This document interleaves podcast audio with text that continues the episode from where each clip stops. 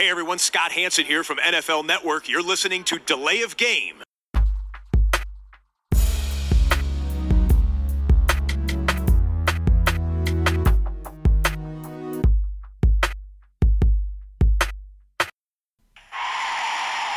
of game. Offense. Five yard penalty. Repeat down. Repeat down. Repeat down. Repeat down. Das Wunder von Miami beschäftigt die NFL-Welt auch zwei Tage nach dem furiosen Finish der Dolphins gegen die Patriots. Aber das soll nicht alles sein, womit wir uns heute beschäftigen. Bei der 53. Ausgabe von Delay of Game, dem Football-Podcast. Wir sind leider nicht zu dritt. Das hätte am Montagabend geklappt, war ich etwas indisponiert. Deshalb zum Dienstagabend zu zweit. Ich begrüße den Max. Hi Tobi. Du bist ja genau der richtige Mann eigentlich für dieses Dolphins Miracle. Ja, auf jeden Ähm, Fall. Ich hatte am Sonntagabend dir mal geschrieben und gefragt, ob du noch Puls hast. Äh, Du hast mir dann Sprachnachrichten geschickt, habe ich von dir sonst auch noch nie bekommen. Äh, und da war die Aufregung, äh, die sprang mir aus dem iPhone äh, förmlich entgegen. Das ist richtig. ja, ich war mehr als happy und habe mich riesig gefreut. Ich habe meine Freundin durch die Wohnung getragen. Ähm, Auf Händen getragen. Auf Händen getragen. Ich konnte es gar nicht glauben, was dann noch in den letzten Minuten oder Sekunden passiert ist in, in, in Miami. Ja. Es war, es war ein Wahnsinn. Ja. Äh, unglaublich. Äh, bevor wir aber jetzt äh, richtig einsteigen, auch mit äh, diesem ähm, ja, Punkt als ersten in Rückblick auf Woche 14, klären wir die Bierfrage. Äh, Ja, ich habe einen? Krombacher Pilz. Ich habe das mal hier ein bisschen mal mit Cola gemixt. Ganz, ganz klassisch. Klassisch okay, oh, ja. ja. Äh, Ich äh, traue mich dann heute ähm, auch an ein Bier, obwohl ich eigentlich äh, jetzt heute nicht so für Bier gewesen bin. Ich bitte auch im Voraus den ein oder anderen Räusperer zu entschuldigen. Ähm, die, der Grund für die geplatzte Aufnahme am Montagabend mit Christian und Max ist, dass ich äh, halt gestern ähm, so völlig da niederlag. Heute geht es mir auch nicht wirklich gut, aber zumindest so gut, dass wir aufnehmen können. Mein Bier ist ähm, ein englisches von Magic Rock und das Ganze heißt Inhaler. Ein Pale aber, aber der Host darf auch mal schwächeln. Also, Genau, ne? ja, das tut er. Ähm, aber äh, wie gesagt, es hält uns nicht auf. Wir blicken auf Genau. Woche 14, gestoßen kurz an, bevor wir Ja, loslegen. Prost.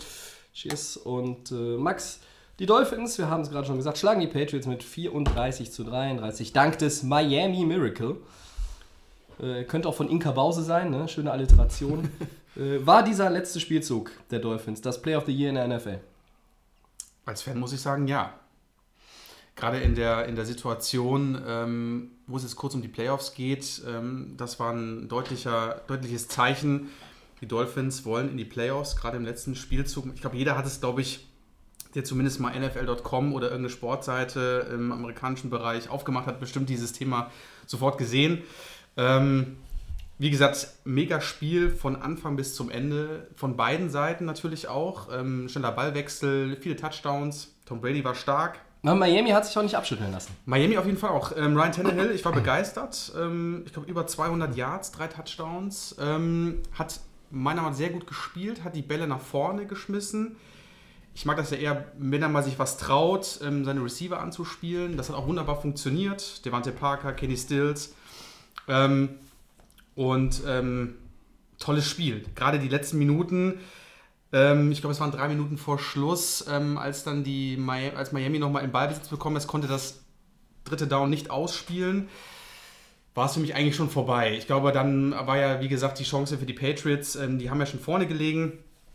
Ähm, und ähm, ja, da war ich halt gedacht, okay, jetzt ist der Abend gelaufen. Und dann ähm, kommt wirklich dann dieses Comeback, dieser, dieser, dieser Pass quasi ähm, gegenseitig auf die anderen Spieler. Man hat es ja gesehen. Und dann Kenan Drake läuft dann ähm, am Schluss, ich weiß gar nicht, wie viele Yards es waren, 50, lass mich, vielleicht waren es sogar mehr, äh, an Gronkowski vorbei. Der als Safety aufgestellt Der war in diesem letzten Play. Genau. Eigentlich eine clevere Idee der Patriots. Und der einfach in dem Moment, glaube ich, auch so einen kleinen Wackler hatte. Er war nicht so ganz äh, fest gestanden und das hat Kenan Drake ausgenutzt und konnte dann in die Endzone laufen und dann war, wie gesagt, Party ohne Ende. Der erste, erste Passempfänger war, glaube ich, Stills, ne? Stills der hat gegen- ersten Lateral auf Devante Parker. Genau, und und der hat nochmal den noch mal- perfekten Lateral geworfen, also den, den Flip nach hinten. Äh, rückwärts passen darf man ja so oft man will bei einem Spielzug. Ist aber ja nun mal, für die, die jetzt äh, bei NFL sowas noch nicht so häufig gesehen haben, das ist ja unüblich. Das passiert, man, passiert ja eigentlich nur dann beim letzten Spielzug, wenn man halt noch irgendwie so ein Wunder braucht. äh, keine Auszeit mehr hat und die Uhr- Uhrzeit, also die, die Zeit auch abgelaufen ist, ähm, dann, dann macht man das. Das wird dann auch oft äh, eigentlich, äh, wird irgendwo der Ball verloren, der Gegner erobert den Ball, dann ist das äh, Spiel vorbei, der Ja. Spielzug ist vorbei, das Spiel ist vorbei.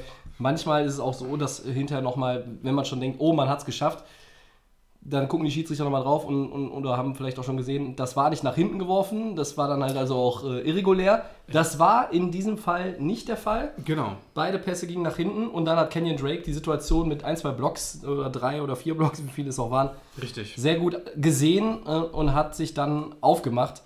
Ähm, und Gronkowski am Ende hatte nicht mehr den Engel, ist auch ein bisschen weggerutscht.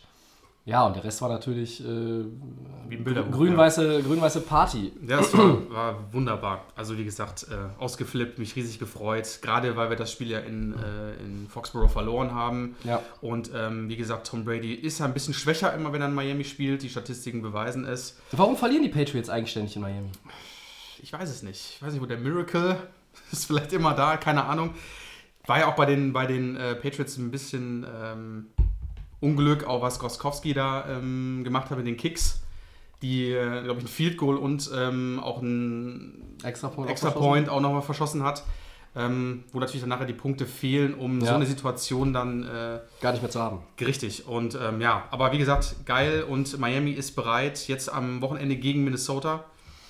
Ist machbar. Ich hoffe aber ein Wunder, wie damals äh, die Buffalo Bills in Minnesota das gemacht haben. Und ähm, dann steht Jacksonville und Buffalo auf dem Schirm und vielleicht kann man sich hier noch den Wildcard-Platz sichern. Also ich bin guter Hoffnung.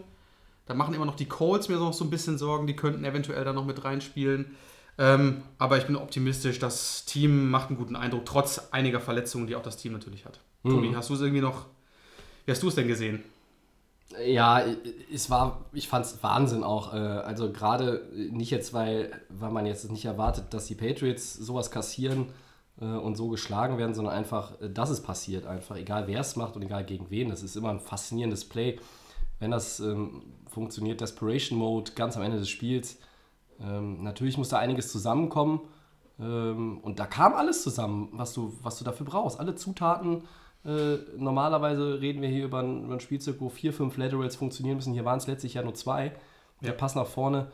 Es war vielleicht ein bisschen zögerlich, auch in der ersten und zweiten Sequenz des Spielzuges von, von New England mit den Tacklings. Da muss man nochmal aggressiver ran.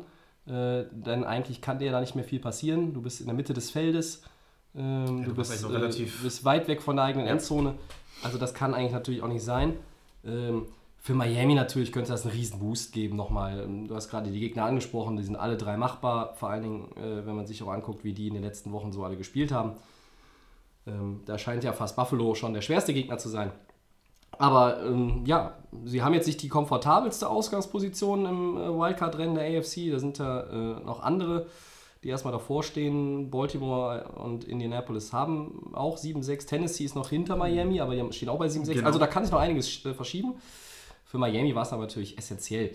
Ähm, ich glaube, mit einer Niederlage wäre es dann schon ja, mehr oder weniger durch gewesen, weil angesichts der Vielzahl an, also drei, sage ich jetzt mal, sind ja schon viel, drei Teams, die 7-6 sind, wärst du jetzt 6-7 als Dolphins, dann ja, Wär wäre wär schon schwierig. So, jetzt hast du alle Karten.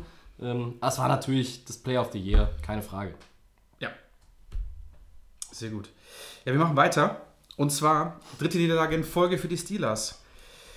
Äh, Und das auch noch bei den grottenschlechten Raiders. Ähm, Unfassbar. Tobi, wie schmerzt das in Pittsburgh? Was ist da los bei den Steelers? Äh, sind die jetzt zum Ende der Saison ein bisschen, schwächeln die ja so ein bisschen? Müssen wir uns Sorgen machen? Oder denkst du, ist nur so eine kurze Phase? Also, was, was ganz doll fehlt bei den Steelers ist ähm, das Run-Game mit, mit James Conner. Ähm, nach Le'Veon Bell kräht kein Hahn mehr. Eigentlich schon von Anfang an der Saison nicht wirklich. Sie haben jetzt gegen Denver verloren, gegen die Chargers und gegen Oakland. Gegen die Chargers darfst du verlieren. Da hast du aber auch 16 Punkte Vorsprung verzockt. Gegen Denver, die irgendwo, ja, die meiste Zeit der Saison zwischen jenseits, jenseits von Gut und Böse sind. Eigentlich nicht. Und gegen Oakland schon mal gar nicht. Auch nicht bei den Raiders auswärts. Das kann nicht sein. Davor hatten sie einen Sieg gegen Jacksonville, den haben wir ja auch thematisiert. Der war mit viel, viel Dusel. Ja? Äh, Sie hatten jetzt nur 40, 40 Rushing Yards Oakland hatte 13 Penalties, Pittsburgh nur zwei. Wenn man sich überlegt, was das ja einfach auch an Field Position mit sich bringt, äh, die ganzen Yards, die dann auch mit, mit den Strafen einhängen, das ist Wahnsinn, dass man dieses Spiel nicht äh, erfolgreich gestalten kann. Roethlisberger hatte gute Statistiken, hat aber einen Großteil der zweiten Halbzeit ausgesetzt wegen ja, einer Verletzung. Josh Dobbs hat da nur den, den Verwalter gespielt, mehr ist ihm auch noch nicht zuzutrauen. Und als Big Ben wiederkam, hatte man eigentlich gedacht, so, jetzt ne, mit dem Drive, dann sind sie vorne, das reicht. Und Oakland antwortet nochmal. Ja. Ähm, ein bisschen Credit muss man natürlich hier auch Oakland geben, aber bei Pittsburgh funktioniert derzeit gar nichts äh, so wirklich. Und da muss man sich schon Sorgen machen. Also die AFC North ist noch lange nicht entschieden. 7-5-1, Baltimore 7-6, das heißt, die sind nur einen halben Sieg dahinter. Äh, Cleveland ist bei 5-7-1 auch noch nicht so weit weg. Äh, klar, nee. es sind, es sind nur noch drei Spiele und äh, da, das sind für die Browns auch nur noch mathematische Chancen. Aber wir müssen mal festhalten, liebe Freunde, wir gehen in Woche 15 und die Cleveland Browns haben noch Playoff-Chancen. Hätte auch keiner sich Das hätte, ne? Das haben wir auch gesagt. So, ähm. und, und Pittsburgh, das ist scheiße, auf gut Deutsch gesagt, was die hier in den letzten Wochen anbieten. Und das ist, äh, sie hätten eigentlich ein, zwei Siege mehr und sie wären noch voll im Rennen für den First Round bei. Äh, jetzt geht es eigentlich nur darum, die Division irgendwie zu sichern. Ja, Platz 4 in der AFC-Setzliste. Du kriegst dann mutmaßlich die Chargers. Ne? Es könnten auch noch die Chiefs werden, wenn, wenn sich in der AFC West dann noch tatsächlich was dreht. Da kommen wir später noch zu ich finde, ja, man muss sich Sorgen machen um, um Pittsburgh und die Niederlage, die muss richtig wehtun. Also alles andere wäre auch Quatsch. Ja. Wie siehst du das?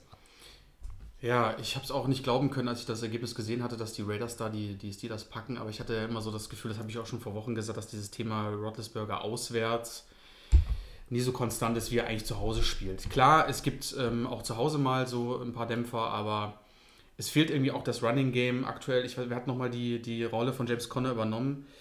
Ich weiß Jalen Samuels. Genau. Ähm, Aber ist auch ein Fünftrunden-Rookie. Das richtig, ist halt auch jetzt keiner, kann, der, dem du das jetzt, dem, dem, dem du das jetzt ankreiden kannst. Genau, richtig. Ähm, die Raiders haben stark Antonio Brown aus dem Spiel genommen, das muss man ganz ehrlich sagen. Die haben den gedoppelt, die haben den äh, genommen. Gott sei Dank gab es auf der anderen Seite noch Juju Smith-Schuster, der dann die Yards gelaufen ist. Es hat auch, wie gesagt, mittlerweile jetzt einen wirklich äh, in der, in der Line ein starker Wide Receiver, dem die Pittsburgh Steelers natürlich brauchen. Aber du kannst natürlich diese, du hast es schon gesagt, du kannst gegen die Chargers verlieren, aber nicht gegen Oakland. Gerade wenn du jetzt auch hier siehst, dass Baltimore auch immer näher rückt ähm, mit 7-6, äh, dann verlierst du mal den Platz. Und wenn du natürlich dann trotzdem die, die Division gewinnst und dann hast du die Chargers oder die Chiefs und spielst dann sowas, die Chancen da weiterzukommen, gerade bei den Teams, gerade bei den Chargers und bei den, bei den Chiefs, die einfach motiviert sind, die guten Football aktuell auch spielen. Chiefs keine Frage, schon seit Wochen. Ja. Ähm, wird es gefährlich für die, für die Steelers. Also die müssen da auf jeden Fall, ich weiß jetzt gar nicht, wen sie am Wochenende da erwarten. Pitts, ähm, New, äh, die New England auch noch. Ähm, das wird äh, Must-Win für die Steelers. Ne? Gerade gegen, gegen die Patriots, die dann auch wieder verloren haben gegen Miami, die wollen auch gewinnen. Ja. Geiles Spiel wird das auf jeden Fall am Wochenende. Ja, da werden wir im äh, vierten Segment unserer Sendung auch nochmal drauf eingehen. Ähm, ja, äh, manchmal ist es ja auch gar nicht so richtig greifbar. Also was halt auffällt, ist tatsächlich diese Schwäche von Big Ben auswärts. Was mir aber insgesamt auch auffällt in den letzten ein, zwei Monaten bei ihm, ist halt diese Probleme in der Red Zone. Also sehr ungenau die Pässe, viele Interceptions, viele entscheidende Fehler. Ähm, man kann es jetzt gar nicht immer auch an, an, an Zahlen festmachen, weil die insgesamt gut aussehen. Aber wenn du das dann auf einzelne Spielzüge, also irgendwie diese Big Plays, ähm, die werden, werden nicht gemacht und da sind zu viele Fehler. Ähm, das ist für Pittsburgh irgendwie untypisch. Aber ich glaube trotzdem, dass sie die AFC North noch gewinnen werden, weil ich jetzt Baltimore auch nicht für so stark erachte. Ähm, aber klar, wenn du das jetzt gegen äh, New England verlierst, dann sieht es schon mhm. mal deutlich schlechter aus. Aber gut, da werden wir gleich nochmal drauf äh, kommen. Ähm, wir haben in der AFC ja noch äh, jetzt eben schon angesprochen, New England hat verloren, Pittsburgh hat verloren, mhm. aber Houston hat auch verloren, Max. 24-21. Ja. Die Colts beenden die Siegesserie der Texans. Die hatten äh, neunmal in Folge gewonnen. Ähm, und jetzt so meine Frage an dich. Wird sich Indianapolis einen Wildcard-Spot sichern? Du hoffst ja auch immer noch auf die Dolphins.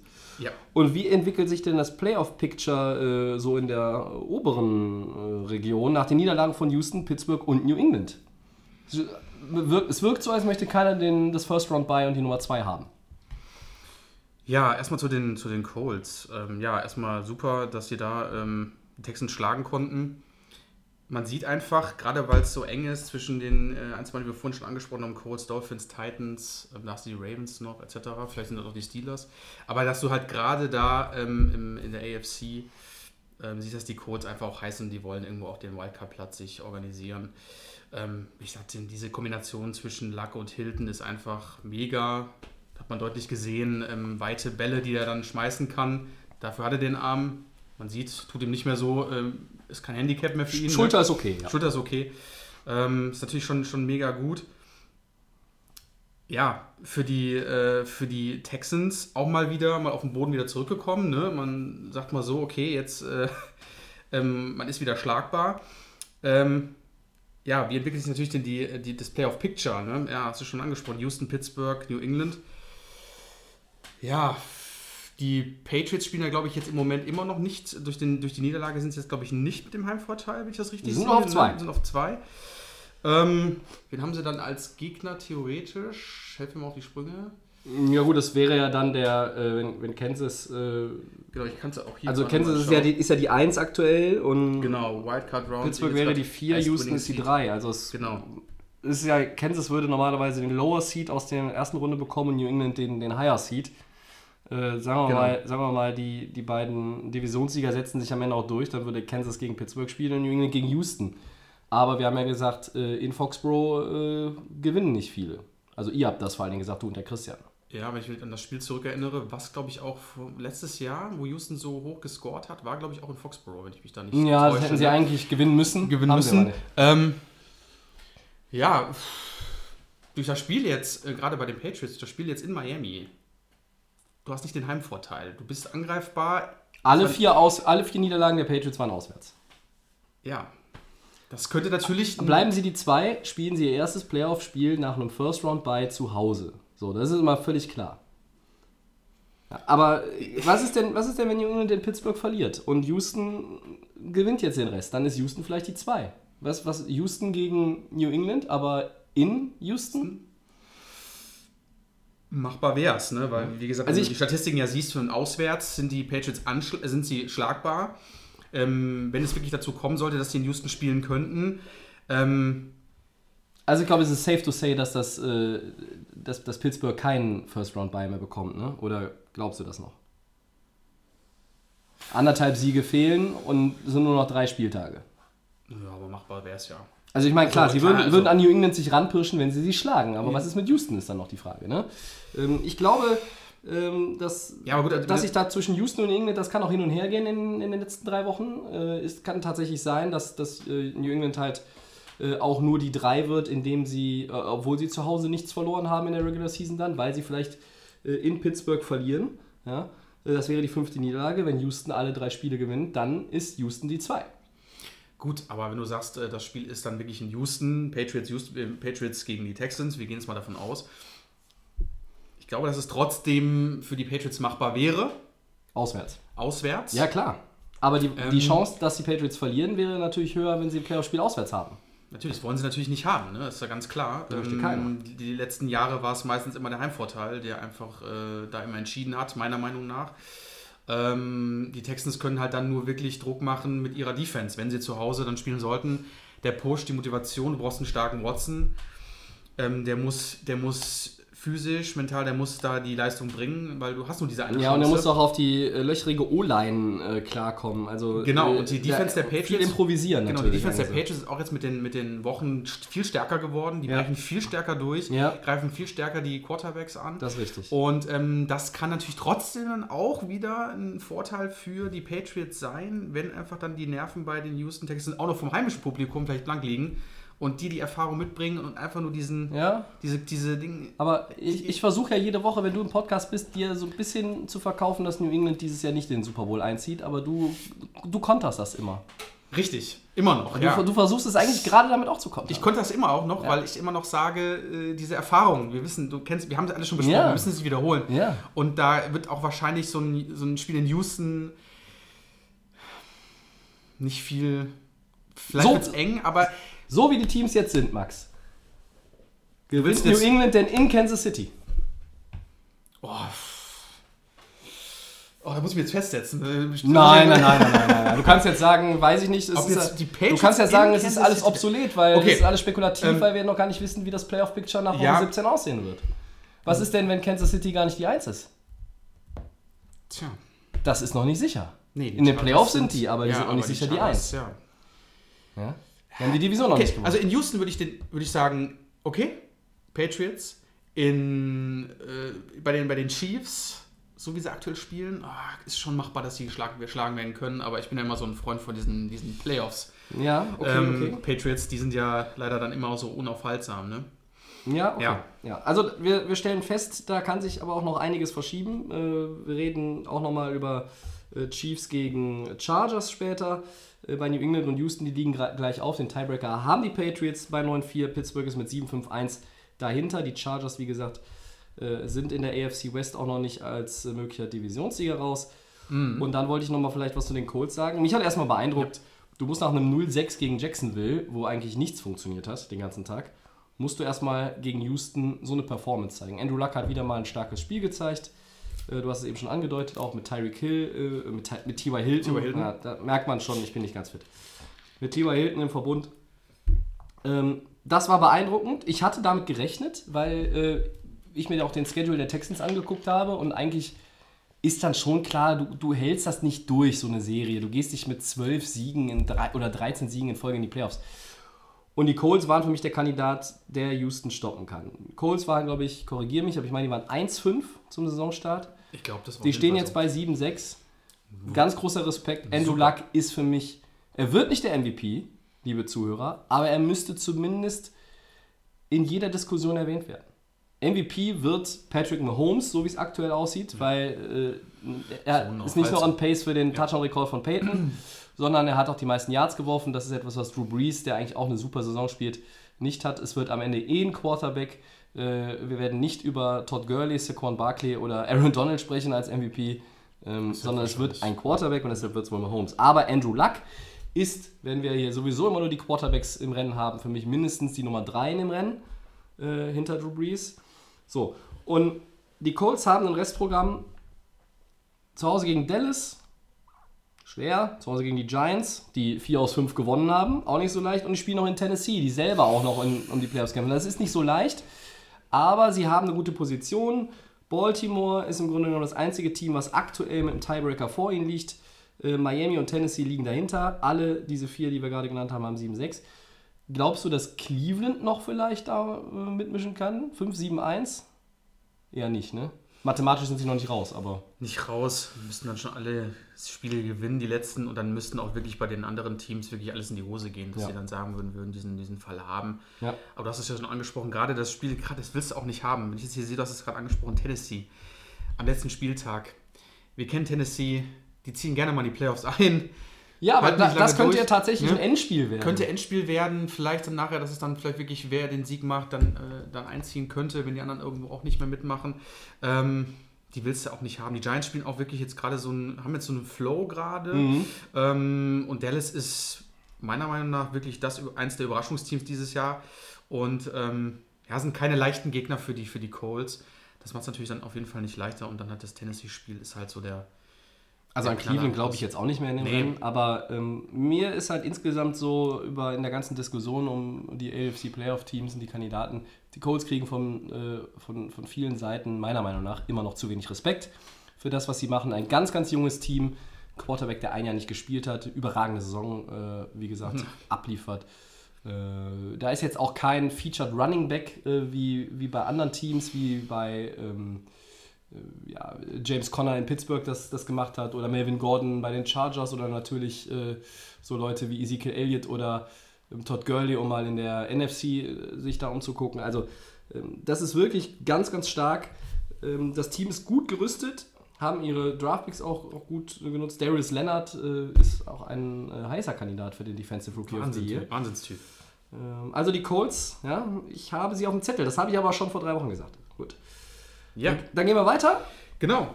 Und zwar fünfter Sieg in Folge bei den Cowboys, Tobi. Ja. Ähm, 29-23 in der Overtime gegen den Super Bowl-Champ, gegen die Eagles. Mhm. Ja, Ähm, ist natürlich die Entscheidung natürlich super für die, für die, für die Cowboys ne, in der NFC East. Sie können quasi jetzt ihre Führung da weiter ausbauen. Ähm, sind natürlich jetzt die Playoff-Hoffnungen für die, für die Eagles erloschen, Tobi? Wie ist deine Meinung? Was sagst du zu den Eagles? Ist es jetzt vorbei? Oder sagst du, die, die machen jetzt noch die restlichen Spiele, um da noch ein bisschen mitzumischen? Also in Indianapolis zu Hause gegen Tampa Bay und bei den Giants. Das ist das Restprogramm der Cowboys. Und sie werden ja eigentlich nur noch einen Sieg brauchen, um die Playoff-Teilnahme zu sichern. Den Divisionssieg zu sichern. Die werden, Cowboys werden die vier äh, in der NFC. Das heißt, sie spielen gegen den Top Wildcard-Spot. Das werden aller Voraussicht nach die Seattle Seahawks. Also da kann man sich fast schon festlegen, dass das ein Matchup am Wildcard Weekend wird. Ähm, Dallas war 3-5, haben fünf Siege in Folge, haben zweimal Philly geschlagen, haben den Tiebreaker also klar gewonnen, haben zwei Siege Vorsprung gegenüber den Eagles. Ähm, für mich ist das die Entscheidung in der NFC East. Und ob die Playoff-Hoffnungen in Philadelphia nun erloschen sind, naja, also ich meine, die werden alles bis zum Ende, bis zum Ende versuchen. Ähm, Philly hat da so ein bisschen mit einigen Calls der Schiedsrichter gehadert, ne? Ähm, dieser Fumble, der dann irgendwie nicht als Fumble gewertet wurde, der wohl auch hätte ein Fumble sein müssen. Ähm, nun ist es aber auch, es gibt da so ein paar Franchises in der NFL, da wird die Schuld dann schnell irgendwo auch bei anderen gesucht. Und da gehört Philadelphia meiner Meinung nach zu. Das ist mir zu viel Whining and Complaining. Ganz ehrlich, liebe Eagles-Fans, eure Saison ist einfach Kacke. Ja, ihr habt haufenweise Verletzte und das ist die einzige Ausrede, die ich hier akzeptiere für ein Jahr, das eigentlich komplett enttäuschend verlaufen ist. Plus das Gerede, was wir am Anfang hatten mit diesem Quarterback-Thema. Das glaube ich jetzt zwar auch ein kleiner, ist zwar, ist zwar nicht der größte Punkt, gerade die Verletzung hast du richtig angesprochen, ist wahrscheinlich der Hauptgrund, aber das ganze Thema kommt er jetzt wieder, wann kommt er wieder? Das hat man, glaube ich, auch schon mal vor Wochen gesagt. Kann der Backup. Dass sich ähm, alles zu sehr darauf fokussiert genau, hat. Genau, Ja. der Foles. Da wurde ähm, einfach ähm, die Situation nicht, da wurde die, so- die Situation unterschätzt, gerade in der Division, wo sie sind. Jetzt haben sie den Salat. Muss Naja so gut, sagen. also aber wir haben dann auch alle hier gepredigt und gesagt, äh, in der Division werden die Eagles das Ding auch mit einer vielleicht nicht so tollen äh, Saison gewinnen. Wir haben immer von 10-6 geredet, dann haben wir nochmal vielleicht von 9-7 geredet und haben gesagt, die gewinnen die Mm, Division. ja. Keiner ist in der Lage, äh, neun oder mehr Siege zu holen von den anderen Teams. Ja? Dallas war 3-5. Washington haben wir gesagt, zu dem Zeitpunkt, da gab es noch einen Alex Smith, da gab es dann noch später einen Colt McCoy, äh, da gab es halt auch noch irgendwie äh, eine bessere Defense bei den Redskins. Die Giants waren eh schon unter ferner Liefen. Äh, haben alle gesagt, okay, die Eagles machen das schon. Die haben ein, äh, ein schweres Programm in der zweiten Saisonhälfte, aber die kriegen das hin. With the heart of a champion. Nur, ich vermisse dieses Heart of a Champion auch ein bisschen. Carson Wentz, dieses Thema, du hast es gerade nochmal richtig gesagt, Max, da wurde viel drüber geredet und das hat so ein bisschen auch vielleicht abgelenkt. Ähm, nun hat es auf den Coaching-Staff auch Veränderungen gegeben. Frank Reich ist äh, zu den Colts abgewandert. Ähm, zum Beispiel der Offensive Coordinator ist dort Head Coach geworden. Die vielen Verletzungen sind für mich aber natürlich der Schlüssel. Und das macht es schwer. Und ich glaube, keine andere Franchise könnte damit ähm, besser umgehen oder, oder würde dann mehr daraus machen können. Es ist einfach äh, schwer zu kompensieren, die ganzen Ausfälle auf Running Back in der Secondary, immer mal wieder auch viele Leute mit Blessuren in der D-Line, in der O-Line. Ähm, aber es sind halt auch einfach Leute, die underperformen die ganze Saison. Ja, ein Elshon Jeffrey. Ähm, ja, wo ist der? Dein ja. bester Receiver ist Zach Ertz. Ist ein, ein spitzen Titan, prima Junge, ganz toll. Ist äh, diese Saison das Lieblingstarget von Carson Wentz. Aber die Dinge entwickeln sich ja nun mal auch so, weil andere Dinge sich nicht entwickeln. Elshon Jeffrey, dann holst du Golden Tate in einem Trade. Das ist aber auch alles, hat jetzt nicht so gezündet wie zum Beispiel der, der Trade, den die Dallas Cowboys gemacht haben. Seit die Murray Cooper haben, Läuft's bei denen. aber, In der Offensive. aber wie nix, das ist ja Wahnsinn. Der Ja? läuft Ja? 100 Yards, kein Problem im Spiel. Was hatte Cooper jetzt in dem Spiel? Äh, 10 Receptions für 213 Yards, Ja, drei unfassbar. Touchdowns. Unfassbar. Weil bei dem Game Winner in Overtime, den kriegt er natürlich von dem Defender serviert, der den abfälscht und quasi Cooper in die Arme fallen lässt. Aber das passt ja auch zur Saison der Eagles. Ja? In Klar. der Overtime dieses, dieses Ding. Der Drive in der Overtime von Dallas war super. Ja? Im Zweifel wäre es das Field Goal geworden. Ob Philly dann nochmal zurückgekommen wäre, weiß ich nicht. Ähm, das war ein Spiel, was sehr ausgeglichen war vom Score her. Aber die Eagles haben zum Beispiel auch in dem Spiel nur 256 Yards Total Offense gemacht. Dallas hatte 576. 11% bei den Third Downs, die Eagles. Und Philadelphia hat, um, um, wenn wir die ganze Saison mal betrachten, nur ein Team mit einem Winning Record geschlagen in dieser Saison. Das waren die Colts in Woche 3. Und das sind nicht mehr dieselben Colts, die wir jetzt haben. Ja. Das heißt, alle anderen Siege der Philadelphia Eagles sind nur gegen Teams, die unter 500 sind in ihrer Bilanz. Die haben keinen geschlagen, der, der besser war, der, der einen Winning Record hat bisher. So. Und wer sind die nächsten Gegner? Rams und Texans. Also da, da kann man doch auch eigentlich gar keine Hoffnung mehr haben. Ja? Äh, wie gesagt, Wentz spielt gut, aber da ist zu viel underperformed. Äh, es gibt zu viele Verletzungen. Äh, nicht, alle, nicht alle taktischen Überlegungen sind, glaube ich, auch im, im Gameplan immer ganz klug gewesen. Äh, ich möchte das jetzt aber auch hier nicht alleine auf äh, den Headcoach, auf Doug Peterson zurückführen. Äh, Nee, aber, aber. Max, wenn, wenn wir mal ganz ehrlich sind, ähm, ist es da nicht doch auch zu billig, nach dem Spiel in, gegen Dallas wieder zu sagen, die Schiedsrichter sind schuld?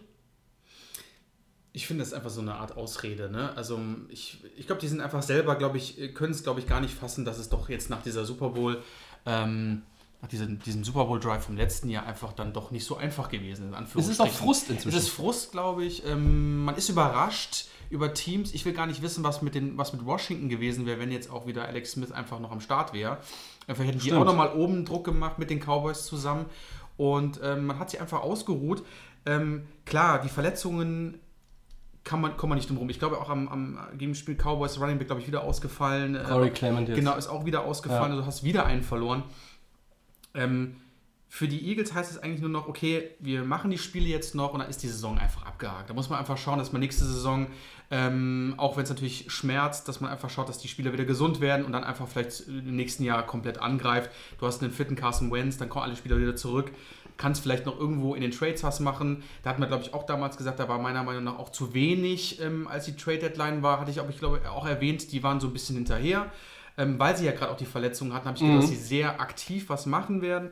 Aber ähm, Das hat dich nicht überzeugt. bin Ne? ich nicht überzeugt und ich denke, man muss einfach das jetzt äh, akzeptieren, dass man es leider dieses Jahr nicht so weit geschafft hat, wenn überhaupt. Man weiß ja nicht, was jetzt noch passiert, aber dass man einfach dann nächstes Jahr angreift und dann ähm, da wieder äh, um die Playoff-Plätze kämpft.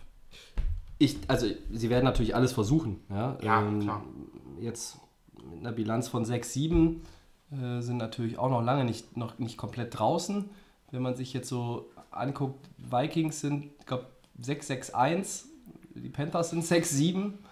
Ähm, so, und dann kommen schon die Eagles. Also selbst der Wildcard-Spot ist ja theoretisch noch möglich. Aber was halt so ein bisschen, bisschen halt, äh, da auch jetzt ein Zweifeln lässt, ist einfach das Restprogramm. Ja? Du spielst halt noch gegen Washington in der äh, Woche 17. Das ist jetzt nicht unbedingt das schwerste Ding, weil da läuft nur noch Mark Sanchez durch die Gegend.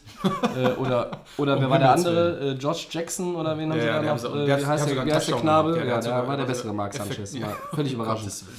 Aber du spielst halt gegen die wütenden Rams, zu denen wir jetzt gleich kommen, und du spielst dann gegen die Texans, die noch unbedingt, glaube ich, dieses First Round Bye auch gerne hätten. Und das macht für die Eagles einfach, ja, das Ganze in meinen Augen fast unmöglich. Also ich traue ihnen vielleicht einen Sieg in den beiden Top-Spielen dazu, aber ich traue ihnen nicht zu, drei Spiele zu gewinnen. Und meiner Meinung nach müssten sie drei gewinnen, um reinzukommen. Äh, nicht als Divisionssieger, sondern wie gesagt als Nummer 6 Wildcard. Und dann würden sie nach Chicago fahren. Und Die ähm, sind ja auf Zerstörungskurs, ja. die sind absolut auf Zerstörungskurs. Also, ich glaube, die Playoff-Hoffnungen, sie sind noch nicht erloschen, aber äh, es flackert nur noch. Vollkommen richtig. Jetzt äh, All-In eigentlich für die Eagles, aber es wird schwierig. Was anderes bleibt ja Nee, nicht. anders geht's nicht mehr. Ja, dann machen wir weiter. Du hast es ja gerade kurz angesprochen. Zweite Saisonniederlage für die Los Angeles Rams. 6 zu 15. Ähm, und zwar durch die Chicago Bears. Mhm. Unfassbar. Ähm, Tobi, deine Einschätzung für die Chicago Bears. Das ist eigentlich unser Überraschungsteam, würde ich jetzt mal groß behaupten für dieses Jahr. Wir hatten es ja, glaube ich, auf vier gesehen in der Division. Aber wenn ich genau Ja, die richtig Druck machen. Respekt vor den Chicago Bears, aber nicht erst äh, aufgrund dieses Sieges, sondern einfach aufgrund ihrer ganzen Saison.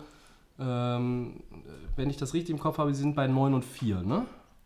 Genau, ich gucke gerade mal genau 9 und 4. 9 und 4. Das Richtig. ist, ja, drei Wochen vor Ende der Regular Season schon deutlich mehr, als wir ihnen an Siegen fürs ganze Jahr zugetraut hätten. Ja. Wir haben alle hier gesagt im Podcast, Vikings und Packers, klar, ähm, so viel Talent, Chicago, ein Team, das erst nochmal aufgebaut wird.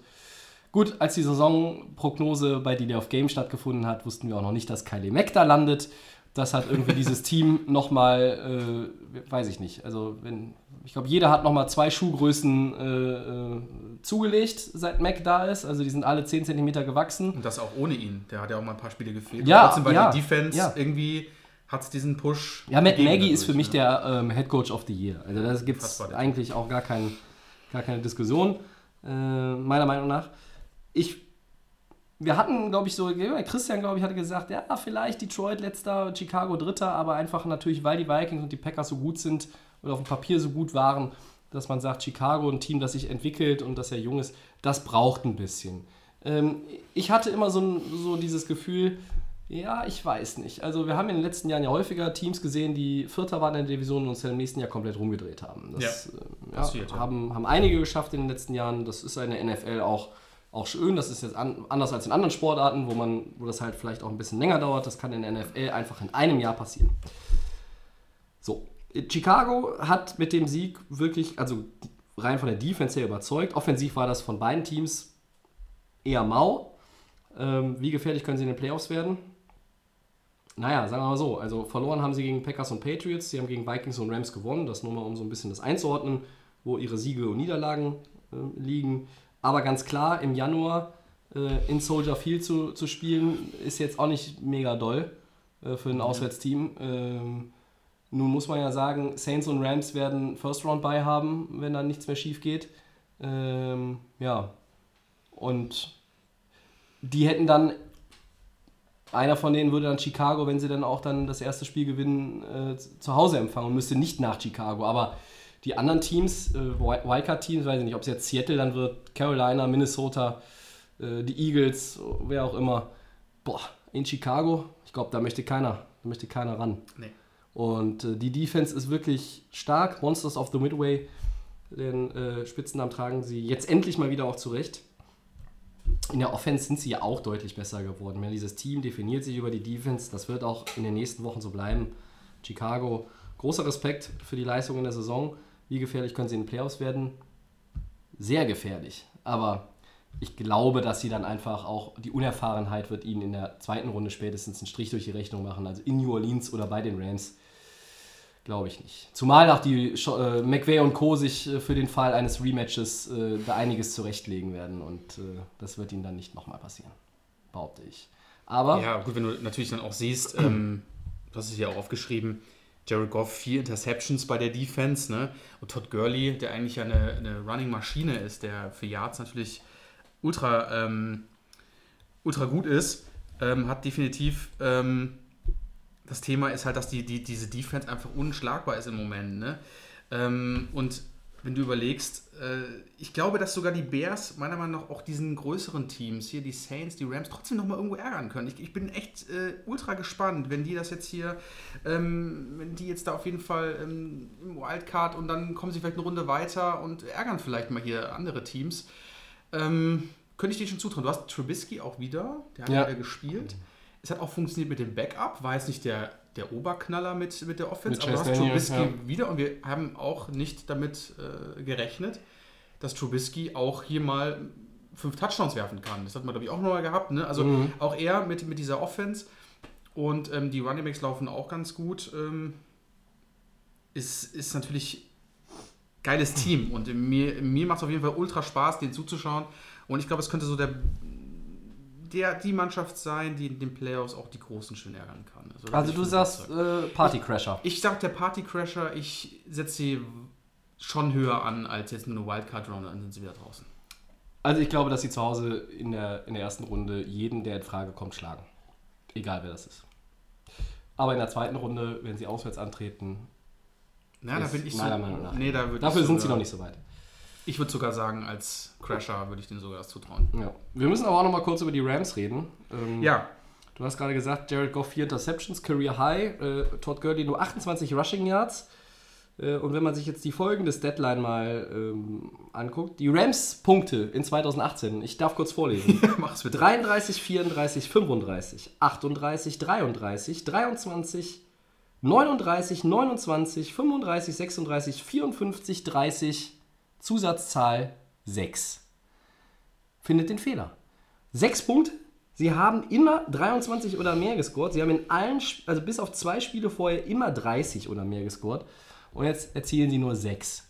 Das ist äh, auch mit der Performance von Goff kein Laufspiel.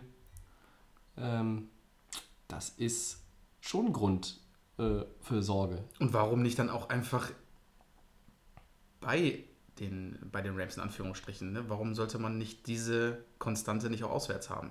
Als Bears. Als Bears. Ja, Meinung nach, ja, ne? ja. Also ich, du hast ich jetzt glaube, auch dass, dass du hast auch Redemption da irgendwie auch nochmal ein ja, Schussstichwort Bears und Saints sind die Teams, wo sie jetzt verloren haben. Das sind Contender.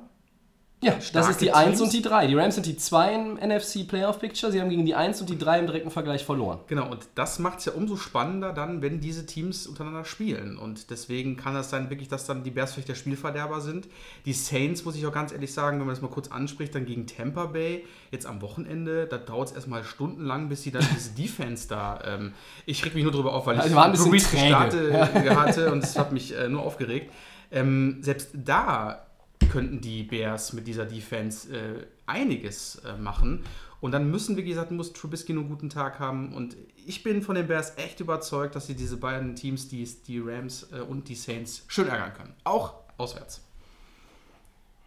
Tobi glaubt es nicht, aber Ja, wir sind da, wir müssen ja hier nicht immer einer Meinung sein. Kontroverse ist ja unser äh, liebster Begleiter. genau.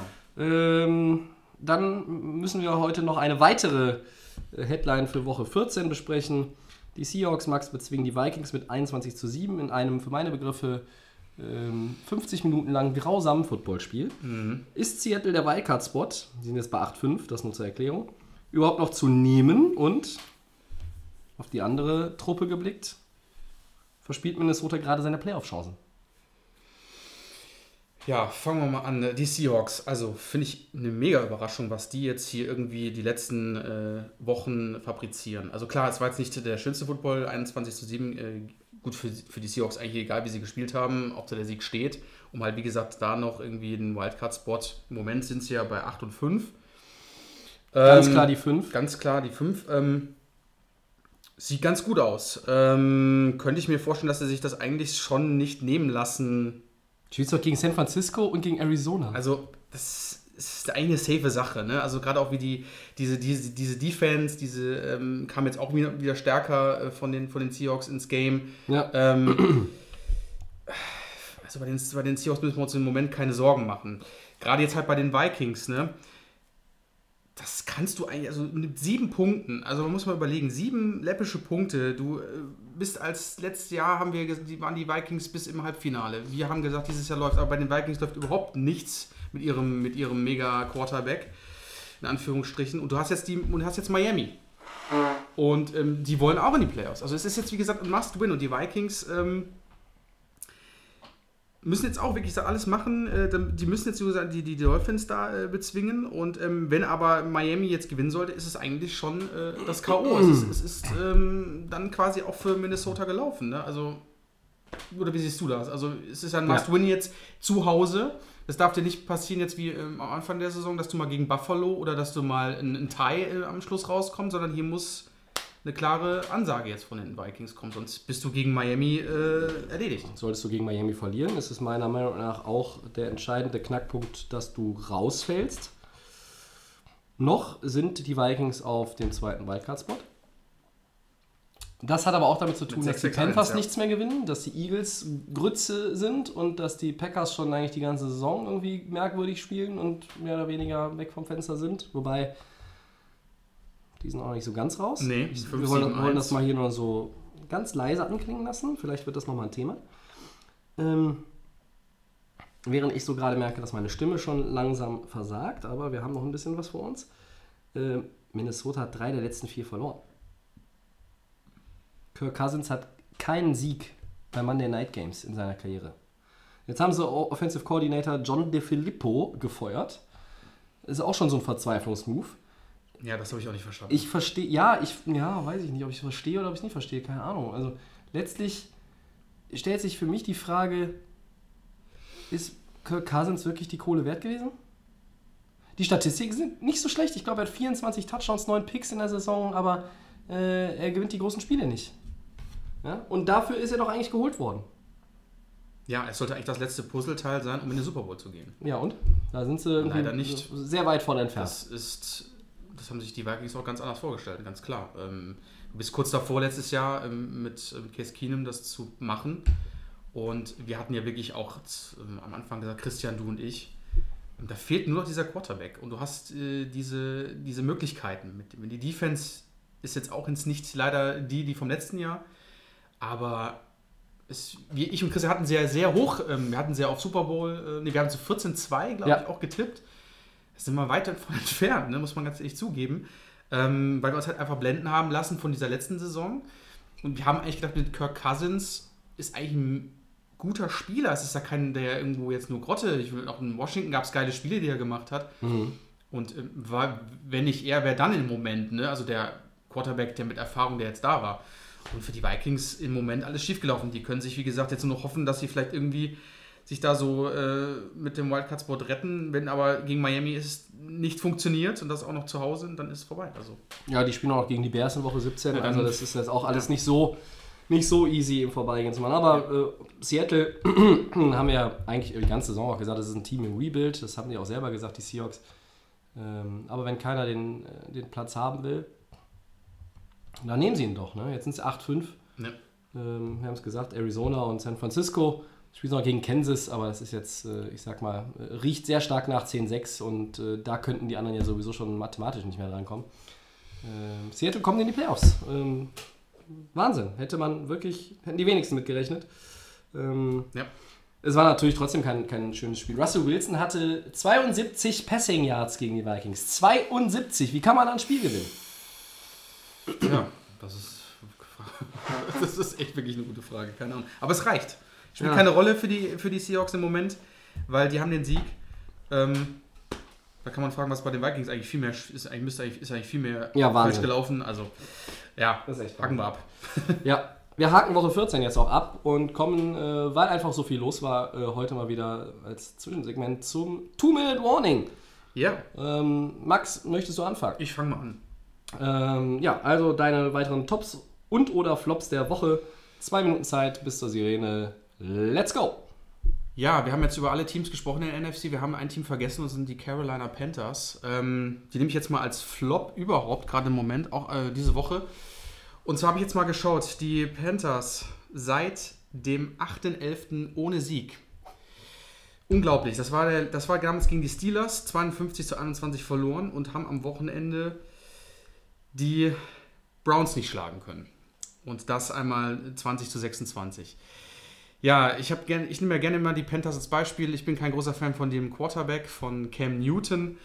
Ähm, ich hatte sich mal wieder bestätigt. Wir hatten auch vor Wochen schon gesagt, ähm, oh, die Panthers sind bereit, ähm, die können davon mitmischen. Ich war immer einer, der oft gesagt hat, ähm, nee, das macht er nicht. Der ist einfach kein Franchise-Quarterback, meiner Meinung nach ist auch kein Hall of Famer. Ähm, der macht viel zu viel ähm, hin und her. Der einzige Konstante meiner Meinung nach bei den Panthers ist Christian McCaffrey. Der spielt eine Bombensaison. Ähm, ein grandioser Running Back, der aber alleine auch nicht nur nur laufen kann und das Team zum Sieg führen kann. Da hapert es eigentlich an allen Stellen. Und diese Aktion, die Cam Newton meiner Meinung nach bringt, ich weiß, Wide Receiver ist ein Thema, was bei den Panthers nicht so besonders ist, ist ja viel zu ähm, unkonstant und ähm, hampelt viel zu viel rum. Also einer, der äh, selber gerne nur läuft und ähm, sein Superman-Gestik macht.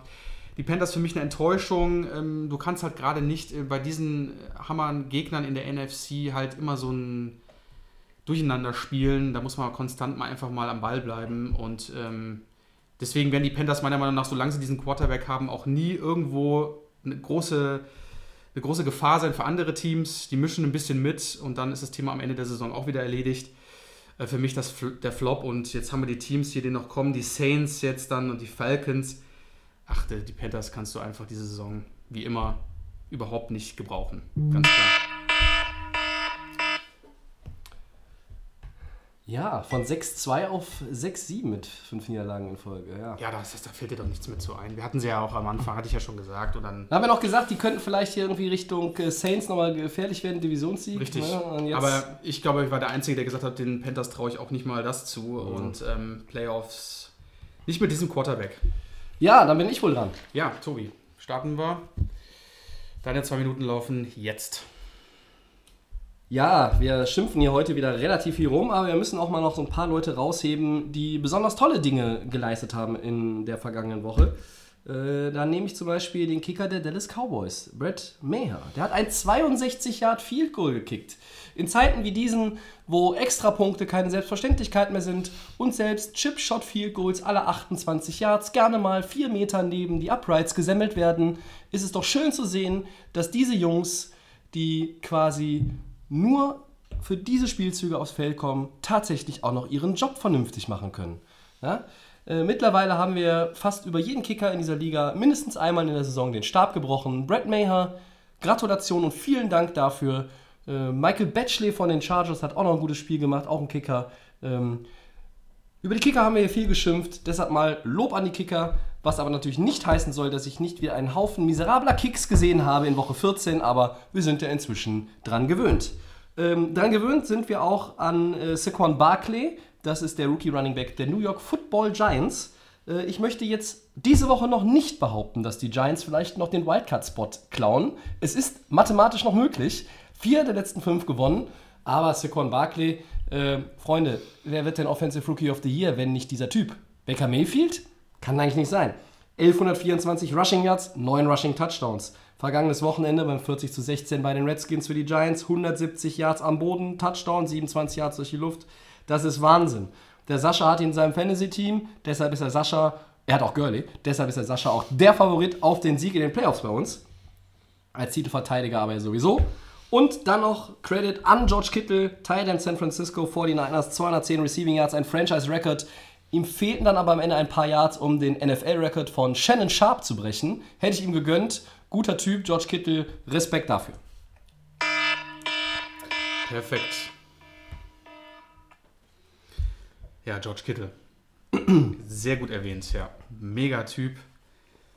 Ist er gelaufen am, am Wochenende? Hat er schon irgendwie gefühlt 170 Yards in der ersten Hälfte? Ich glaube auch, ja. Der war unfassbar. Super. Ja, dann, äh, bevor gleich irgendwie die Stimme gar nichts mehr macht, gehen wir äh, in unsere Vorschau Woche 15. Wir haben eigentlich über all diese Teams schon äh, zumindest im Ansatz gesprochen, aber es sind nun mal die drei wichtigsten Spiele, die die äh, meisten, ja, den meisten Einfluss auf die Playoffs haben.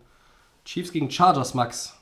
Ja, geil. Traust du LA zu, in Arrowhead zu gewinnen und sich damit nochmal in Position für den Divisionssieg in der AFC West zu bringen? Man muss nochmal betonen, wenn sie gewinnen, die Chargers, bleiben die Chiefs noch auf 1, weil sie den besseren Divisionsrekord haben. Ja, okay, also trotzdem aber brauchen die Chargers natürlich den Sieg. Ähm, ich glaube, die Chargers könnten es schaffen in Arrowhead. Es geht darum, ähm, ich habe das Spiel gegen die Ravens gesehen. Die Ravens, wir wissen, die Defense der Ravens ist einfach unfassbar diese Saison. Wenn die Chargers am Wochenende einfach nur so ein bisschen ähm, da mithalten können und vielleicht so den Druck auf Mahomes, ähm, man hat schon gesehen, ähm, er musste sich immer relativ weit weg von seiner O-Line lösen, nach rechts und links gehen, um überhaupt ähm, den Ball an den Mann zu bringen.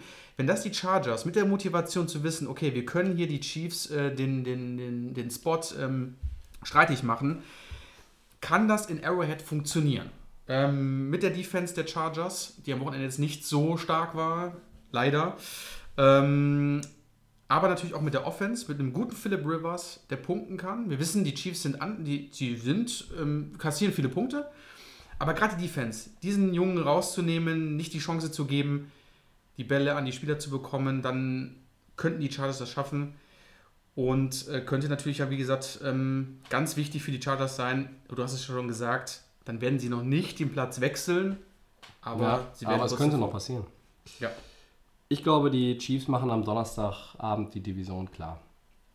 Deutlich oder sagst du. Äh, Ich weiß nicht, also die Chargers haben, wenn alles normal, also wenn, wenn das bei den Chiefs so normal läuft wie äh, die ganze Saison, dass das normal halt eben ihr Normal ist, dann müssten die Chargers ja auch eine Menge Punkte aufs Board zaubern, müssten in einem Shootout im Grunde genommen am Ende den Ball haben.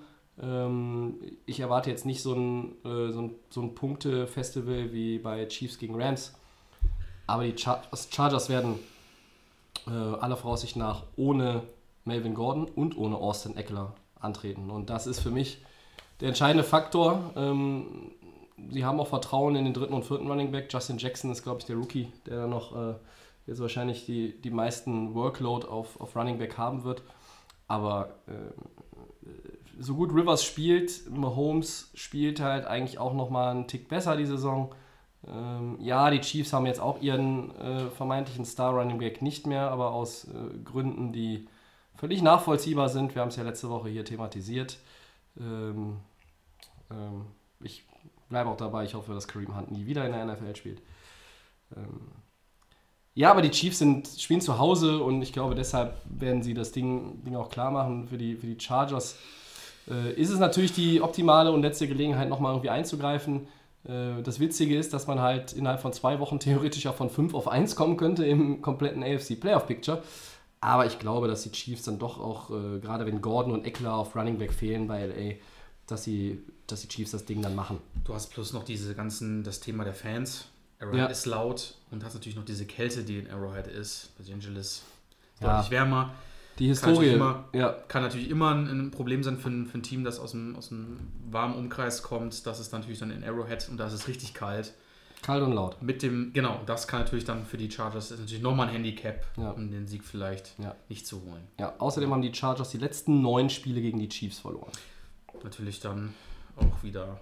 Könnte man sagen, jetzt wird Zeit, aber ich, ich weiß es nicht. Also es, der, der, entsche- der entscheidende Faktor ist, äh, ist ob, ob Philip Rivers irgendwie, äh, ich sage mal, ich sehe sowas wie 400 plus Yards und mindestens vier Touchdowns. Das ist das, was er bringen muss. Und sie müssen im Grunde nur noch den Turnover-Battle gewinnen. Das ist eine Menge Holz, was man, was man da leisten muss. Ähm, dann traue ich ihnen das zu, aber wir, wir reden hier über ähm, ja, eine der drei spektakulärsten Offensiven der Liga. Die Chargers sind jetzt auch offensiv wirklich gut, aber ähm, Kansas City, ja, die machen irgendwie über 35 Punkte im Schnitt. Also da muss man, da muss man schon einen Sahnetag haben, gerade wenn auch dein, dein Top Running Back Melvin Gordon, der auch als Passempfänger, genau wie Austin, Austin Eckler aus dem Backfield enorm wichtig ist. Ja. Ich glaube, das ist zu viel, um, um das zu kompensieren. Das Vorteil Chiefs. Ja. Dann mache ich weiter. Und zwar haben wir noch ein anderes Spiel. Steelers Patriots. Hatten wir vorhin auch schon mal kurz erwähnt.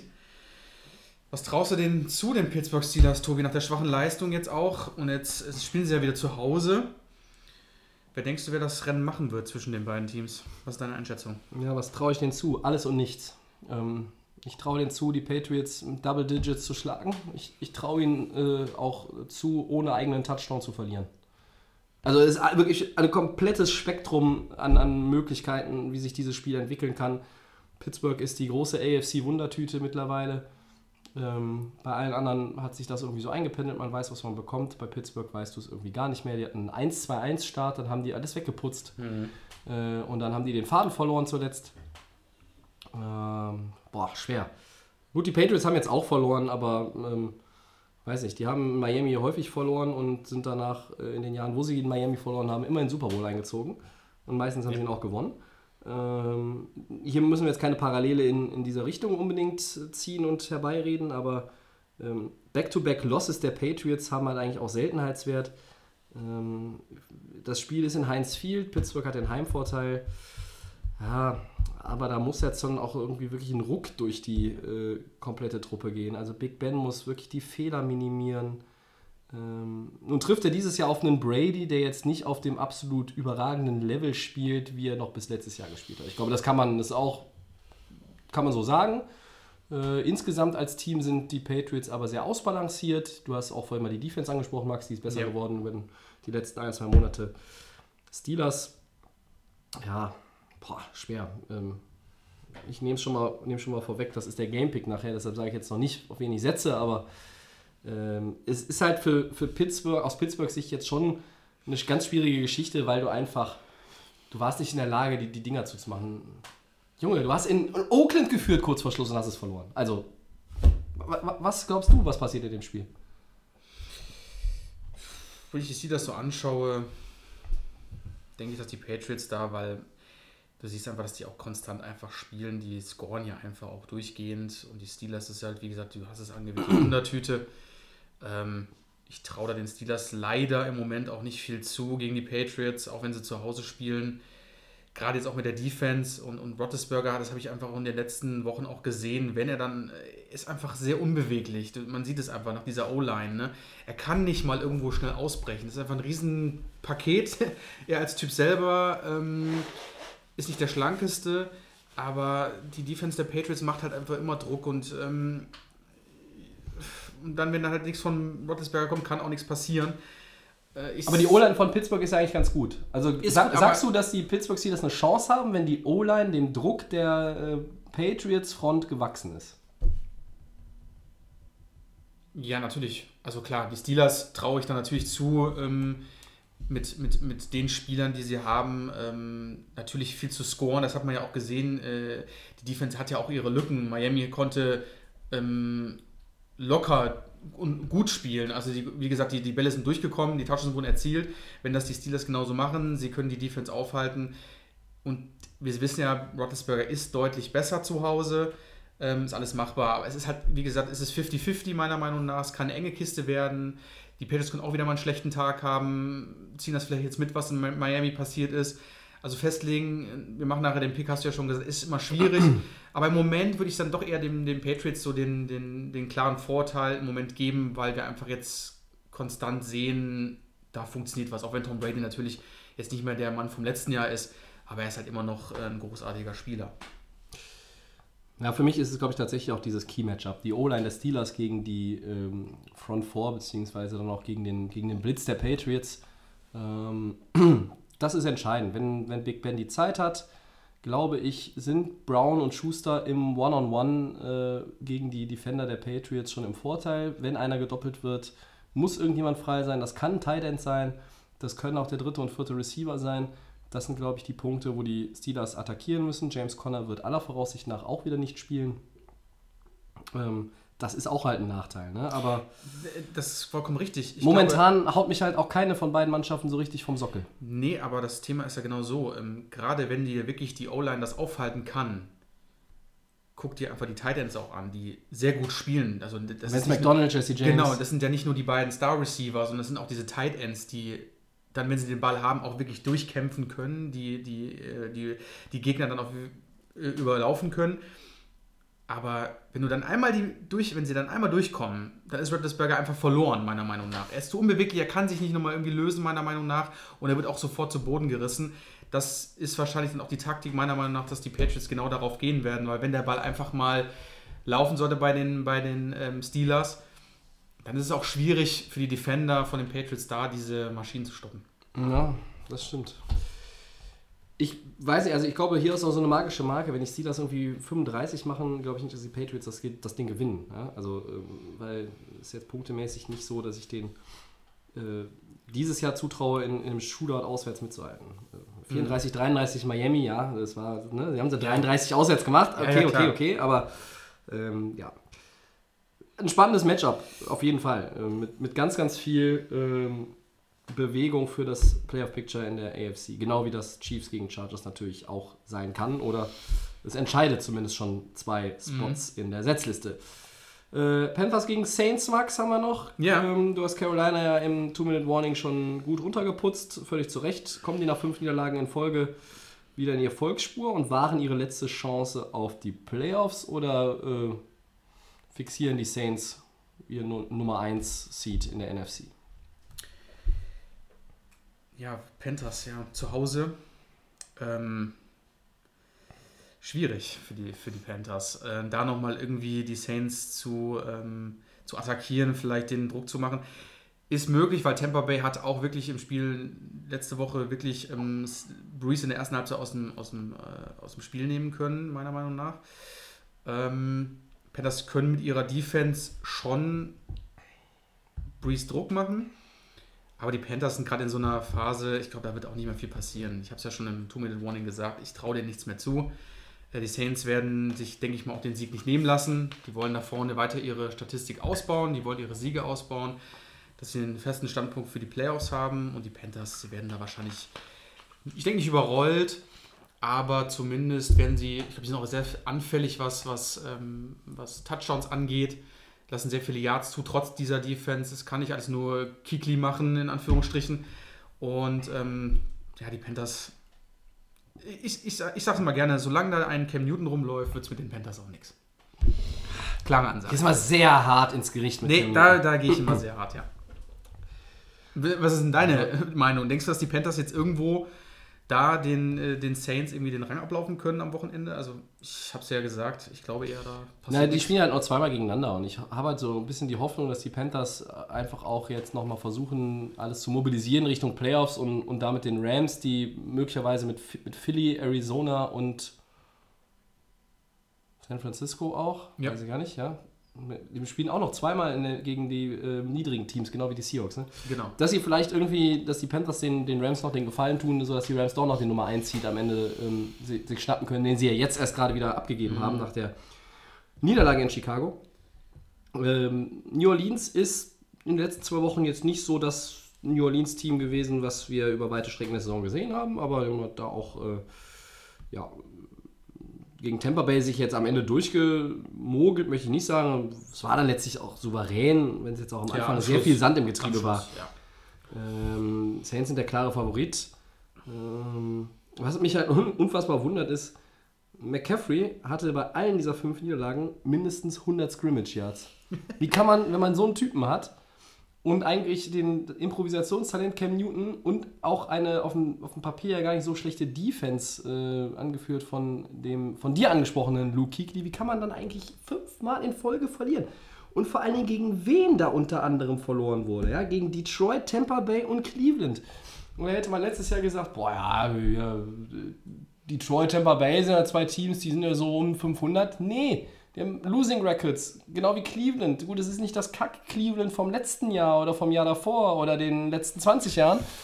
Aber trotzdem, wenn du, du bist bei 6-2 in deiner Bilanz gewesen. Du, wir haben hier schon gesagt, die sind ganz safe, unser erster Wildcard-Spot. Und jetzt müssen sie kämpfen, dass sie überhaupt noch den zweiten Wildcard-Spot bekommen. Ich sage trotzdem, dass es am Quarterback liegt. Ja, Ich, ich, bin, ich, bin, ich bin so, ich, ich, ich, ich sag so easy, gerade ähm, bei den Panthers in der Red Zone. Ähm, Wenn es nicht McCaffrey ist, ist es er selber. Es ist oft so. Also man muss es nicht über die Jahre... habe ich zu leicht gesehen. ausrechenbar? Oder? Ich finde, ich finde es schon. Und ich weiß auch nicht, warum äh, Doc Rivers da irgendwie nicht... Ähm, Doc Rivers? ähm, das bin ich falsch. Der Head Coach. Äh, Rivera. Jetzt Ja. haben wir ihn. Ich war beim, bei der NBA. ja. Der Podcast kommt dann nächste Saison. Genau. Ähm, Rivera, dass er das so oft meiner Meinung nach auch zulässt. Da gab es ja auch die Situation, da wurde mal für, für den Sieg gegangen, wegen Two-Point-Conversion war auch schon mal hier das Thema. Richtig. Ähm, trotzdem finde ich meiner Meinung nach, auch wie, wenn wie ist das so ausgegangen? Hat nicht geklappt, ne? hat nicht funktioniert. Ja. Ich Ja. finde, dass der einfach viel zu viel darum hampelt. Wenn, dann läuft er vielleicht nur mal so acht Yards, äh, geht dann runter ähm, oder schafft gerade mal selber, weil er jetzt irgendwie keine Anspielstation findet, ähm, äh, das First Down. Ich glaube, dass die Panthers mit einem anderen Quarterback, klar muss man auch in der Offense noch ein bisschen was machen, aber ich lehne mich da so weit aus dem Fenster. Deswegen funktioniert das bei den Panthers nicht. Und das wird auch am Wochenende nicht funktionieren. Da werden ein, drei Gänge wieder gemacht und dann wird das trotzdem alles nichts helfen. Also ich bin da wirklich sehr hart mit, mit, äh, mit Cam Newton, aber es ist einfach. Das sind ja klare Außenseiter gegen die Unions. Ja. Ne? Muss, man, muss man ganz klar sagen. Aber äh, weiß ich nicht. Also wenn, wenn Carolina noch äh, tatsächlich Bock auf Playoffs hat, dann musst du die Saints ja jetzt schlagen. Du musst dich dann auf 7-7 verbessern, damit du dich da in Position bringst. Ja? Du weißt nicht, wie sich das alles entwickelt. Was ist, denn, was ist denn, wenn die Eagles bei den Rams gewinnen? Was ist, wenn die Vikings gewinnen gegen die Dolphins äh, und, und du als Carolina verlierst und möglicherweise die Packers auch nochmal gewinnen die Woche? Äh, puh, dann hast du aber entscheidend an Boden verloren. Das kann sich innerhalb von einer Woche dann natürlich dramatisch verschieben. Ähm, der, das größte Problem ist einfach auch äh, von, von allen, die jetzt irgendwie so am Kämpfen sind, Philadelphia, Minnesota, meinetwegen, wir zählen jetzt auch nochmal Washington und Green Bay dazu, weil die genau. mathematisch noch irgendwo in der, Nähe, in der Nähe sind. Carolina hat doch eigentlich mental das größte Problem, weil die fünfmal in Folge verloren haben. Das hat kein anderes dieser Teams. Und wo willst du jetzt auch gerade irgendwie dieses Selbstverständnis wieder herzaubern, wenn dann das beste Team der Liga zu dir kommt? Das, ist schwer. Und das zweimal. Das ist schwer, ja. Und in Woche 17 musst du halt auch noch dahin. Und eigentlich weißt du, du gehst in Woche 15 rein in der Saison und hast die Gewissheit, dass du eigentlich Win out or go home als Szenario hast. Denn wir wollen jetzt einfach mal ganz klar dabei bleiben, dass der zweite Wildcard-Spot, da brauchst du schon neun Siege für. Ja, Oder sind's am Ende, reicht am Ende 8-8? spielt im Prinzip eh für die Panthers. Vielleicht reicht auch 8-8, Reicht ich weiß es aber nicht. trotzdem wissen die Panthers, jetzt Ich, ich, ich, sag dir, warum 8-8 nicht reicht. Weil dann die Packers mit 8-7-1 da stehen. Und dann sind die Sechster. Jetzt habe ich es doch gesagt. Ich habe es doch gesagt. Christian, wenn du es dir angehört hast, du wirst jetzt den Kopf schütteln, du willst davon nichts hören. Aber ich möchte gerne das Matchup Bears gegen Packers in der Wildcard-Runde sehen. Das wäre natürlich ein absoluter Hammer. Ja gut, also wir sind uns aber eigentlich einig, Max, äh, dass wir den Panthers nicht zutrauen, gegen New Orleans äh, am Sonntag zu gewinnen. Äh, aber es ist Monday Night sogar, Montag auf, Montag auf Dienstag trotzdem, zu gewinnen. Das wird ähm, Cam Newton wieder schön verhageln. Ja, ich glaube, das liegt manchmal auch so ein bisschen noch an dem, an dem mangelnden Support. Support. Das ist richtig, aber trotzdem, wenn ich Rivera bin, lasse ich den Mann nicht die ganze Zeit immer so rumhampeln. Also das ist, verstehe ich nicht. Naja, Aber ich spiele kein Football, deswegen andere wissen das wahrscheinlich besser. hast du da jemanden im Sinn? Ich auch. Ja. Gut, Four Downs. Erstes Down, Ja. Max. Die Raiders feuern General Manager Reggie McKenzie nachvollziehbar? Fragezeichen. Natürlich nachvollziehbar, ganz klar. Haben wir doch mal gewonnen am Wochenende. Tobi, welcher Sieg denn da bei dieser Grotten Gegen die starken Steelers. Ja, äh, gegen die schwachen Steelers, Ja, Entschuldigung. komm. Also da sind ja schon am Anfang der Saison viele Sachen falsch gelaufen. Yep. Ähm, das hat sich jetzt auch in der Trade Deadline in, in der Mitte der Saison äh, weitergezogen. Yep. Spieler sind abgegangen. Ähm, vollkommen zu Recht. Die Raiders brauchen dringend einen Neuanfang. Nächste Saison können sie durchstarten. Dann müsst der Ballast muss raus und hat nichts gebracht. Die Raiders sind jetzt da, wo sie sind. Gute Spieler verloren, meiner Meinung nach. Deswegen zu Recht raus. Ja, nachvollziehbar auf jeden Fall. Man stellt sich nur mal vor, der Einzige, der aus der Franchise, äh, aus dem Coaching-Staff und dem kompletten Kader den Umzug nach äh, ähm, Vegas noch mitmacht, ist John Gruden. Den können sie ja nicht quitt werden aufgrund des äh, schweren Taschenphänomens. Ähm, nein, so wird es nicht sein, aber äh, ja, da wird eine Franchise so nach und nach weiterhin von innen nach außen gedreht und wieder zurück und dann hoffen sie, dass sie am Ende irgendwo einmal Klospülung betätigt und irgendwo rausgespült werden, wo das Gras wieder etwas grüner ist. Man soll ja kurz äh, sich äh, halten mit der Antwort, aber bei den Raiders ist es jetzt schon seit Jahren so. Da gab es mal kurz eine Phase, da waren sie mal Playoff-Kandidat etc. Ja. Aber selbst mit, mit, mit dem Car, mit dem Quarterback, Ja. nächstes Jahr, da musst du komplett umkrempeln, die Franchise, ja. Zweites Down, Max. Derrick Henry, Titans Running Back, hat eine Monster-Performance hingelegt gegen die Jaguars. Bust. Ich glaube, das waren, glaube ich, vier Touchdowns und ich weiß gar nicht, wie viele Yards. 238. Der Tobi sagt es genau, 238 Yards. Ist er denn jetzt natürlich in den Fantasy Playoffs, die jetzt ja auch anstehen, auch bei uns in der Gruppe, Ja. ein Must-Start, Tobi? Nein. Deine Einschätzung. Nein. Da muss man, da muss man Der war, war, doch, war doch das ganze Jahr ein Bast eigentlich. Vom Sascha, vom Sascha angekündigt. Ja, da stimme ich dir zu. Nein, also, äh, das ist natürlich ein Riesenspiel gewesen und Ja. äh, alle, die gegen Derrick Henry gespielt haben, waren froh, falls er gegen ihn auf der Bank gelassen hat. Bei uns in der zugegebenermaßen ja auch nur Achterliga äh, hat der Mann gar keinen Platz im Roster gehabt äh, die meiste Zeit der Saison. Äh, bei ich hatte, von uns. Ich hatte ihn gedraftet habe ihn ihn aber dann nach dem zweiten Spiel, glaube ich, auf die Bank. Ähm, und irgendwann hast du ihn ganz und dann habe ich ihn dann gekickt, ja. Ja, und äh, er ist Free Agent bei uns in der Liga. Äh, keine Ahnung. Wenn, wenn ihr Not habt, weil euch vielleicht Austin Eckler fehlt oder Melvin Gordon oder James Conner oder mehrere Leute davon, äh, oder wer weiß der Kuckuck, ihr habt Kareem Hunt gehabt, ähm, ja, dann, oder irgendwie einen der 27 Eagles Running Backs, die alle mittlerweile auf der Krankenstation liegen. Der Dann ruhig- könntet ihr nochmal über Dann- Derrick Henry genau. nachdenken, aber ich würde ihn nicht empfehlen. Nein. Trotz dieses Monsterspiels. Und, Und einem 99-Jahr-Touchdown-Lauf. Ja, ich habe mich auch von der letzten Saison blenden lassen. Ja, leider. Ja, man hatte gedacht, nachdem äh, DeMarco Murray weg ist, jetzt endgültig Featured Back und so. Genau, und dann habe ich gedacht, der ist ein kam Dion. Lewis und äh, Laufspiel war bei den Titans lange eh nicht so angesagt. Genau.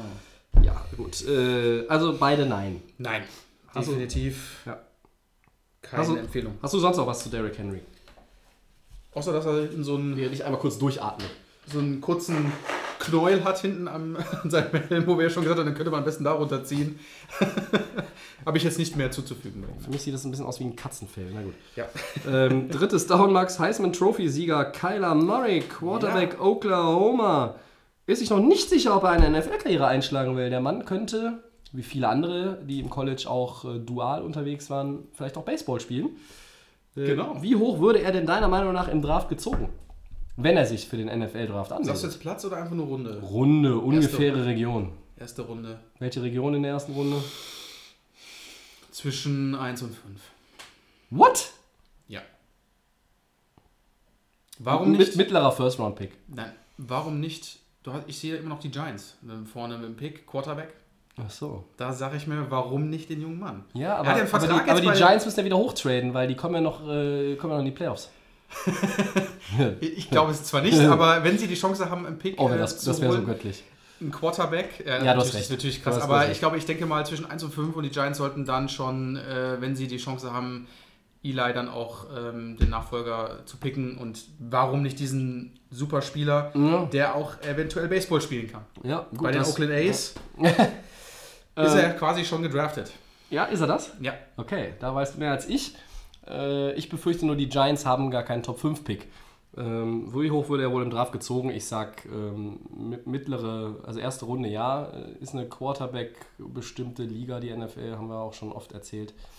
Ich sag mal so zwischen 14 und 20. Also nicht mehr so wie dieses Jahr, äh, genau, wo wir diese ganzen. Da wird es vielleicht noch andere Quarterbacks geben, die, äh, die da oben gehen. Aber ich glaube auch einfach, dass viele Teams, die, die hochpicken, nicht unbedingt an, an Quarterback denken. Oakland, San Francisco, die Jets, die haben alle, alle Quarterbacks, die viel Geld bekommen, die auch noch oder gerade erst Rookies sind. Äh, Atlanta, die 49ers, die Cardinals, die haben alle Quarterbacks. Also ich Ja, sehe seh da jetzt gar nicht, dass dann, dass er, du könntest aber recht haben, dass vielleicht auch die Giants ohne Top 5 Picks genau. Ein Heisman Trophy Gewinner, für Leute, die es nicht wissen, ist immer eigentlich schon der Garant für einen NFL-Vertrag und ähm, ist natürlich die, eine der höchsten Auszeichnungen, die man da am College haben kann.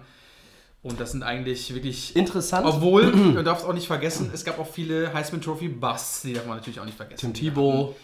Ähm, Robert Griffin, III war, glaube ich, auch. Ähm, Wer, wer war letztes Jahr Heisman Trophy-Winner? Was? Baker Mayfield. Und der ist. Und wo hat er gespielt? Welches College? Oh, haben wir es hier? Ähm, wo haben wir es denn?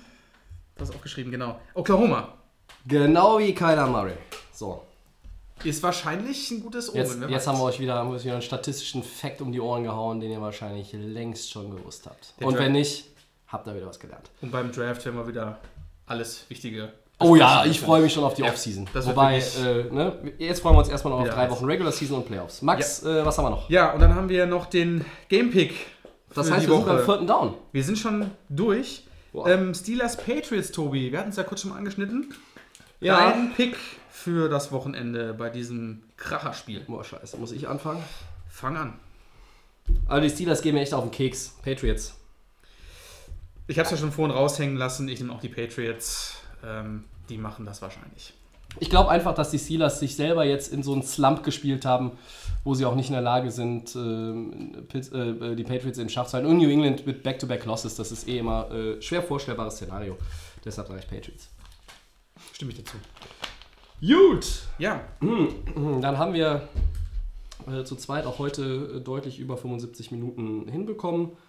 Äh, ich werde vermutlich die nächsten drei Tage äh, nur noch äh, per WhatsApp kommunizieren können und per E-Mail, weil meine Stimme morgen komplett weg ist. Aber voller Einsatz für die Day of Game, so viel muss dann doch noch sein. Ich bedanke mich an dieser Stelle schon mal beim Max. danke dir, Tobi. Wir sind nächste Woche wieder für euch da, werden euch auf dem Laufenden halten, wann das Ganze sein wird. De facto kann ich schon mal sagen, wir werden einen Ausweich-Aufnahmetermin suchen müssen aufgrund arbeitsmäßiger Verpflichtungen meinerseits. Ähm, aber wie gesagt, Twitter und Facebook werden euch informieren. At Delay of Game NFL, da könnt ihr uns erreichen äh, und könnt uns auch Fragen stellen, schicken und was auch immer äh, rund um die NFL, zu Spielern, Verträgen oder sonst was. Unseren kostenlosen Podcast gibt es bei Soundcloud, bei iTunes und bei den Kollegen von. The Fan FM. Wir wünschen euch viel Spaß mit Woche 15 und verabschieden uns. Tschüss.